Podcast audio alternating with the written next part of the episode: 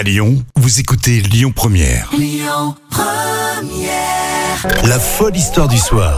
Rémi Bertolon, Jam Nevada. Une histoire folle par jour racontée par Jam. À chaque fois, c'est véridique. hein. Elle va chercher ces histoires dans la presse locale, internationale.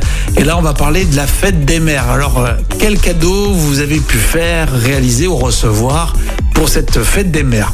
Souvent, c'est assez classique. Le parfum ou alors euh, bah, d'autres cadeaux. Bah, les fleurs, oui, ça fait euh, toujours euh, plaisir. Mais là, on a eu vent d'une histoire complètement décalée, Jam. Oui, dans le Pas-de-Calais, euh, Patrick, qui est un, euh, un opérateur de vol de la Marine nationale, a livré un bouquet de fleurs à sa mère, mais par hélicoptère. Donc c'est quand même énorme.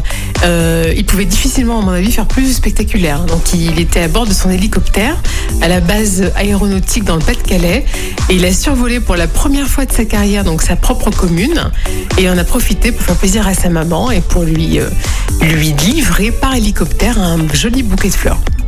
Bah, franchement, non seulement j'avais pas l'idée, mais j'avais pas les compétences non plus pour euh, piloter cet hélicoptère, etc., etc. Je crois que ça va faire réagir euh, cette histoire. Euh, voilà, qu'est-ce que vous seriez prêt à faire pour un tel cadeau?